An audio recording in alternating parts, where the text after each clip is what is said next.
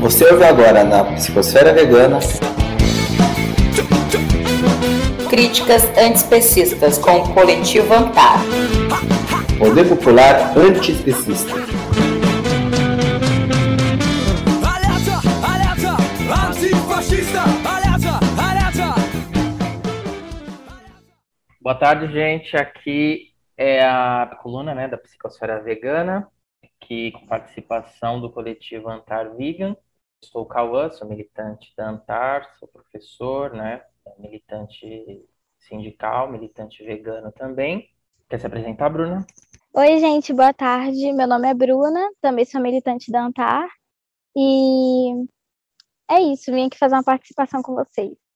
Então, a gente vai falar hoje um pouco sobre, bom, essa polêmica que deu, né, de uma apresentadora aí muito famosa que falou, né, numa live é, para a né, que era a favor de usar criminosos, pessoas que estão presas em testes, e como isso repercutiu vários temas, né, do ecofascismo, que a gente de esquerda está usando esse, né, esse termo, é, a gente também vai debater sobre encarceramento em massa e o que, que isso tem a ver com o veganismo. Por que, que o veganismo popular ele tem conexão com o abolicionismo penal, ele tem conexão com uma luta também contra as prisões, né? Então, a primeira coisa, né, que eu fiz até um, um videozinho e falei, é que essa posição da Xuxa, isso que é mais interessante, né? Ela não é uma coisa personalista, a gente não pode personalizar isso, a gente tem que entender pela raiz, porque esse pensamento é muito comum, a gente viu nos comentários que é muito comum entre veganos, né? Mas por que que isso acontece. Existe essa coisa da, né, colocar os animais à frente de muitos veganos por causa dessa despolitização do veganismo. É por isso que nós, veganos populares, a gente sempre fala dessa necessidade de intersecção, essa necessidade de politização. Porque essa despolitização, né, quando você não enxerga outras pautas junto, você abre brechas para quê? Para uma outro tipo de política, que é uma política, assim, neoliberal, uma política que vai defender a classe dominante, uma política que vai cair mesmo inconsequentemente, porque a Xuxa ela já deu várias entrevistas falando né, que ela era é, anti-Bolsonaro, né, a favor LGBTQ. Então não é uma coisa às vezes consciente, né?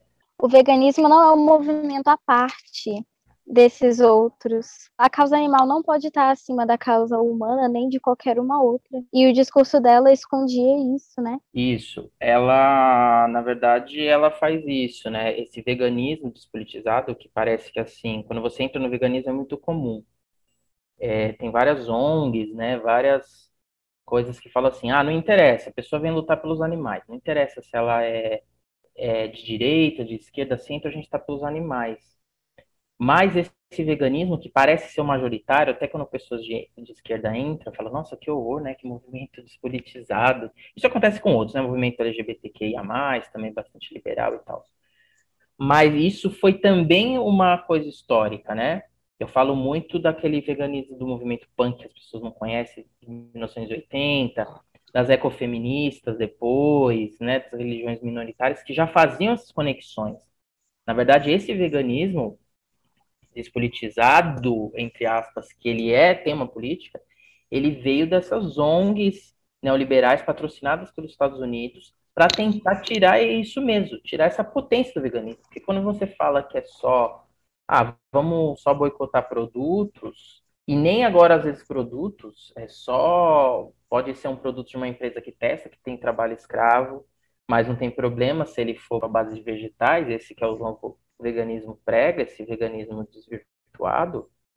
É, então, primeiramente, tem que entender isso nessa despolitização, e aí, sem consciência, né, sem consciência de classe, sem consciência feminista, sem consciência né, antidominações, você vai cair no quê? Vai cair em ideias que são hegemônicas, que são ideias de direita, de encarceramento, de, né, de racismo, ideias elitistas, mesmo inconsequentemente, mesmo inconsciente, né, que infelizmente ela e outras pessoas caem. Por isso que a gente tem que fazer essas conexões, né? E Você quer falar um pouquinho, Bruna, da questão do encarceramento e tal? Sim. Essa ideia é, do veganismo despolitizado entende muito o veganismo mais como uma dieta, né? Como estamos defendendo os animais e não comemos animais e esquece de que isso tem que estar unido com uma, uma luta mais radical, né, anticapitalista, que sempre foi o caráter do veganismo desde o começo. A questão do encarceramento em massa, pelo que a Xuxa falou, é como se parte daquela ideia do senso comum de que os presos são pessoas cruéis e criminosas e que deveriam sofrer até morrer lá na cadeia, sendo que é extremamente injusto né, o que eles passam lá. Tem dados da Infopen, que é o instituto que analisa as, é, todas as questões do sistema carcerário no Brasil, que diz que 42% dos presos no Brasil ainda não foram julgados. Ou seja, mais ou menos metade das pessoas que estão lá podem ser inocentes e que são presos injustamente. Fazer os testes que são extremamente cruéis nessas pessoas seria absurdo. É isso mesmo. Fora que a porcentagem, eu não sei qual a porcentagem agora que está, né? Mas até pouco tempo, eram quase 70% de pessoas negras, né? Então, Sim. ele não é neutro, o sistema prisional não é neutro, assim como o Estado não é neutro. O Estado, ele é um instrumento da classe dominante. Então, na verdade, as prisões modernas elas foram criadas para conter a classe trabalhadora. Porque imagina esse monte de pessoas que está presos, né, se revoltando em conjunto. Um grande exemplo disso é que os três crimes mais comuns cometidos pelas pessoas que são presas são sem violência, contra o patrimônio e relacionado ao uso de drogas. E, tipo, as pessoas da classe dominante também usam drogas. Só que você nunca vai ver uma polícia entrando, invadindo lá e matando do jeito que mata nas favelas. Nem prendendo, nem nada. Exato, né? Ela não é um instrumento neutro as prisões. É muito ingênuo Sim. acreditar nisso e achar que prender pessoas vai garantir com que isso se efetive, né? O Estado ele poderia acabar com as drogas se quisesse, né? Os países que legalizaram, os países que deram condições de vida melhor foram fazendo isso. Mas essa guerra às drogas é um, um movimento de você perpetuar todas as desigualdades existentes, né? Sim. Porque... É basicamente um genocídio, né? Exato entendendo isso, é por isso que aquele veganismo, né, do movimento punk, do começo radical, e hoje o veganismo popular, entendem isso, que como é um genocídio, como tem racismo, nós como antiespecistas, né, que somos contra o sofrimento, né, a gente fala, abra todas as jaulas, então é todas, né, de animais humanos e não humanos que a gente fala. Não dá pra gente soltar coelho, cachorro, né, postar fotos da Animal Liberation Front e está querendo prender pessoas que vão sofrer também, né?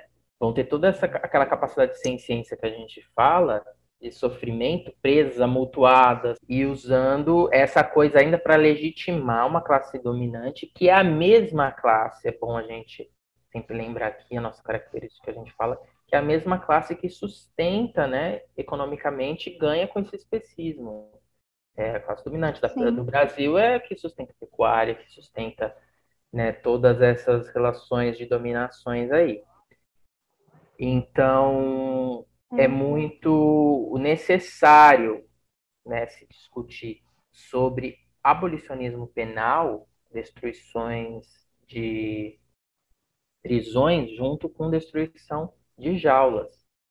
Né? E muitas pessoas aqui Totalmente. ficam assustadas é, com isso. Pode falar como vai soltar essas pessoas, mas é o que você, Bruna, disse, né? A maioria das pessoas a gente, que não não estão lá, não são essas pessoas é, assassinos, estupradores, são pessoas de pequenos delitos, são pessoas que roubam para comer.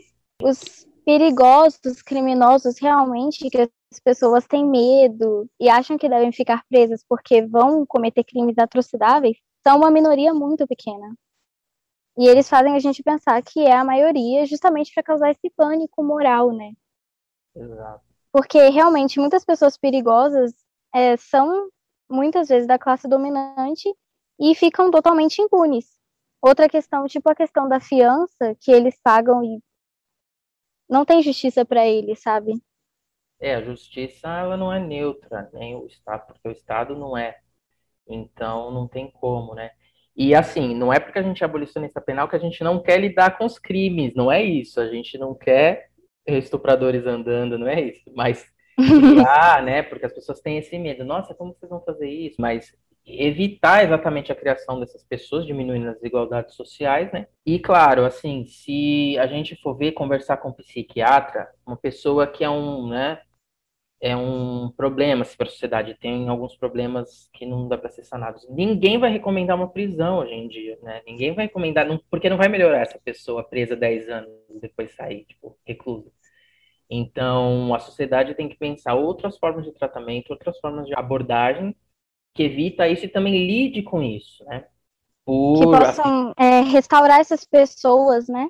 E a gente falar de veganismo popular é exatamente inserir esse debate da classe, né, do abolicionismo penal dentro ali do movimento de libertação animal. Por isso a gente fala libertação animal, libertação humana, que é o mote. Não é brincadeira, é literal, libertação mesmo né? Libertação de todas as amarras e jaula é uma delas. Não pode ser uma coisa assim efêmera. A palavra libertação, libertação é tudo, ou é tudo, ou não é nada.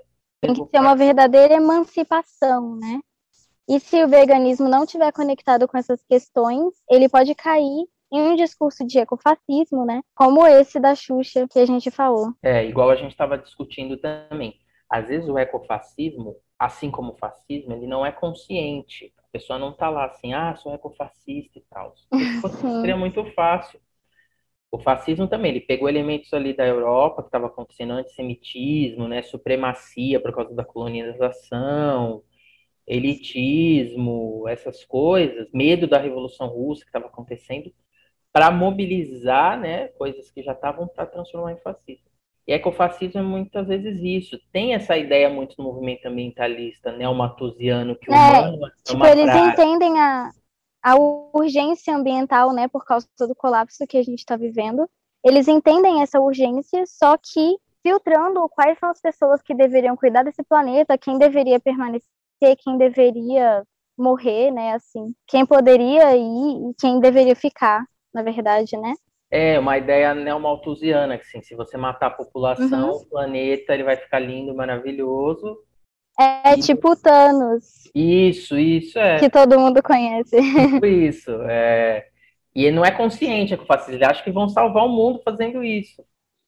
Só que não, porque o problema está em classes. Tipo, 1% da população, que são os bilionários, eles usam mais água do que é, eu acho que metade da população inteira, então não tem essa de. E as grandes é, corporações, né? Isso. O problema não é um tá consumo nela, individual. Né? Você reduzindo o seu consumo individualmente não vai mudar o planeta. Assim, nem se forem várias pessoas, se não estiverem organizadas, não tem transformação, né? Não existe solução individual para um problema coletivo. Sim, um problema estrutural, né? Por isso que também as pessoas caem nesse ecofascismo, que acham assim, ah, não vou fazer teste de animais porque eles são inocentes, fica essa coisa moral, não entende essa coisa estrutural, econômica e política. Mas vou fazer em pessoas que, sei lá, eu acho que mere mereçam, né, nessa ideia de querer matar ou torturar quem não merece. E só que o problema, ele não tá nisso, porque se a gente usar essa tecnologia para a gente, né, não para a classe dominante, mas tomar essa tecnologia que existe, não precisava fazer testes, a gente tem tecnologia para fazer, né? Testes em laboratórios, né? Não precisa fazer em pessoas ou ficar nisso, nessa. É, Sim, um exemplo. Animais. Um exemplo muito interessante que a Sabrina Fernandes deu em um vídeo que ela fez recentemente é, foi sobre usar, por exemplo, quando uma pessoa faz uma cirurgia plástica, que sobram peles, eles têm muito esse tipo de coisa, né? E não usam que poderia usar, não precisava de testar em animais nem em pessoas. Sim, é, eu não entendo muito nisso, mas eu sei que tem tecnologias, várias universidades que não utilizam mais, né? O sistema, porque a gente já estudou, né? A gente sabe como é o sistema de um humano dentro, todos os tecidos e tal. Então, uhum. isso a gente tem tecnologia, né? E usar essa tecnologia é, para o veganismo e para a libertação de ambos, né, de forma igualitária, não uma tecnologia que fique presa a um grupo, que é a nossa nossa missão, né? Porque tem isso no ecofascismo também, de ver a tecnologia como ruim, acabar, destruir, então eu vou destruir a tecnologia, os seres humanos, tudo, e vou extirpar todo mundo. Só vai sobrar Sim. 10 pessoas no planeta, só que essas 10 pessoas que vão sobrar, exatamente os bilionários, porque eles têm dinheiro para se manter. Ou seja, genocídio, só que é genocídio de 99% da população, né? É Sim. É igual aconteceu com a colonização indígena, só que potencializado é, globalmente. Isso, 90% mais. Então, é, é, isso, né? E como que a gente faz, né? Sempre a gente fala para o veganismo, então, sair dessas amarras, sair desse, desses problemas. É lutar exatamente junto com a classe trabalhadora, com as demandas, tentar construir né, essa libertação animal, libertação humana, né, não com vírgula libertação animal, libertação humana, mas junto, né? libertação Sim. animal humana. Então, uma construção mesmo simbiótica disso, né? Que caminhe junto, que não coloque um acima do outro. Conectar os movimentos sociais, né? E todas as expressões de poder popular que a gente tem, que são muitas, para poder fortalecer todas as lutas juntas, né? E levar o veganismo além do que a gente conhece hoje. exato. Uma coisa que eu levei para cantar, né, que pode ser um alongamento do nosso trabalho pessoal de situação de rua, que eu falei que esses veganos não ficar louco, é trabalhar, né, trazer o veganismo, trazer essas coisas dentro de prisões. Imagina como eles vai ser, vai ser a reação deles. Porque eu acho que essa, essa sensibilidade da questão de estar preso vai dar uma consciência, né, nessa questão, nossa, os animais ficam presos, e essa conexão do abolicionismo. Sim, com certeza. Essa construção, tentar trabalhar essas construções, né? A questão, por exemplo, da alimentação, a falta de autonomia alimentar. Isso me lembrou uma frase do Trotsky, que é assim: é, os que mais sofreram com o velho são os que lutam mais arduamente pelo novo. Faz muito sentido, né? Tipo, as pessoas que mais sofrem com o que acontece são as que são mais capazes de ter empatia com as que estão na mesma situação, situação parecida, e que podem lutar para mudar as coisas, né? É, exatamente. Tem aquele livrinho, né, que a gente está na formação, a gente sempre fala bestas de carga. Por que bestas de carga? Panfleto vegano socialista? Porque para o autor, né, então ele faz uma análise de classe materialista, e tanto os animais, tanto esses oprimidos, eles são para a classe dominante isso. Besta de carga não tem muita diferenciação, né? Então, por exemplo, uma empresa que está proibida de usar jumentos de coco para carregar. Por causa desse veganismo liberal, lutou, beleza, libertou. É que ele vai fazer essa empresa usar esses trabalhadores, análogo à escravidão, a esse trabalho. Ou seja, para a classe dominante não importa se é humano ou animal, importa o lucro.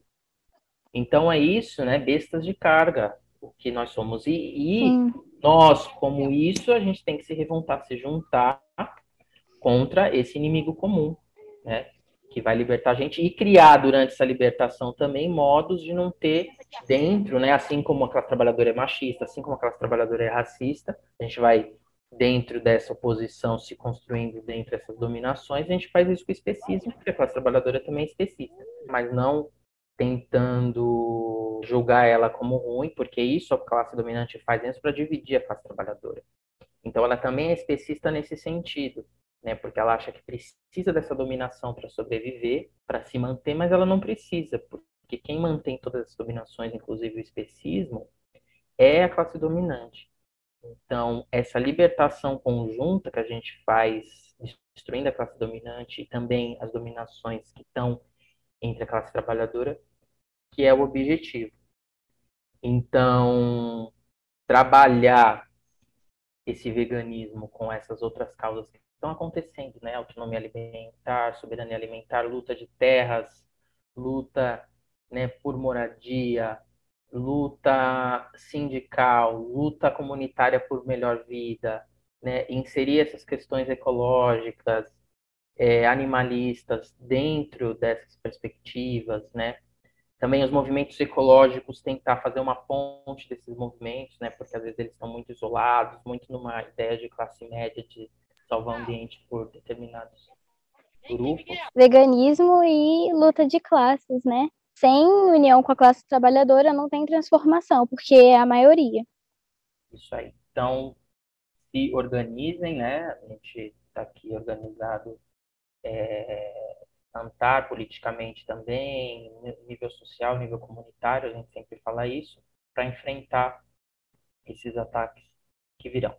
Bom, vai ter esse episódio na Psicosfera Vegana, né, na plataforma, é, que a gente vai divulgar aqui, também é, no YouTube e também vai para o IGTV da Antar.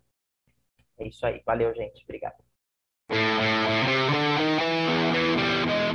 Você acabou de ouvir no Psicosfera Vegana. Críticas antiespecistas com o coletivo Antar. Poder Popular Antiespecista.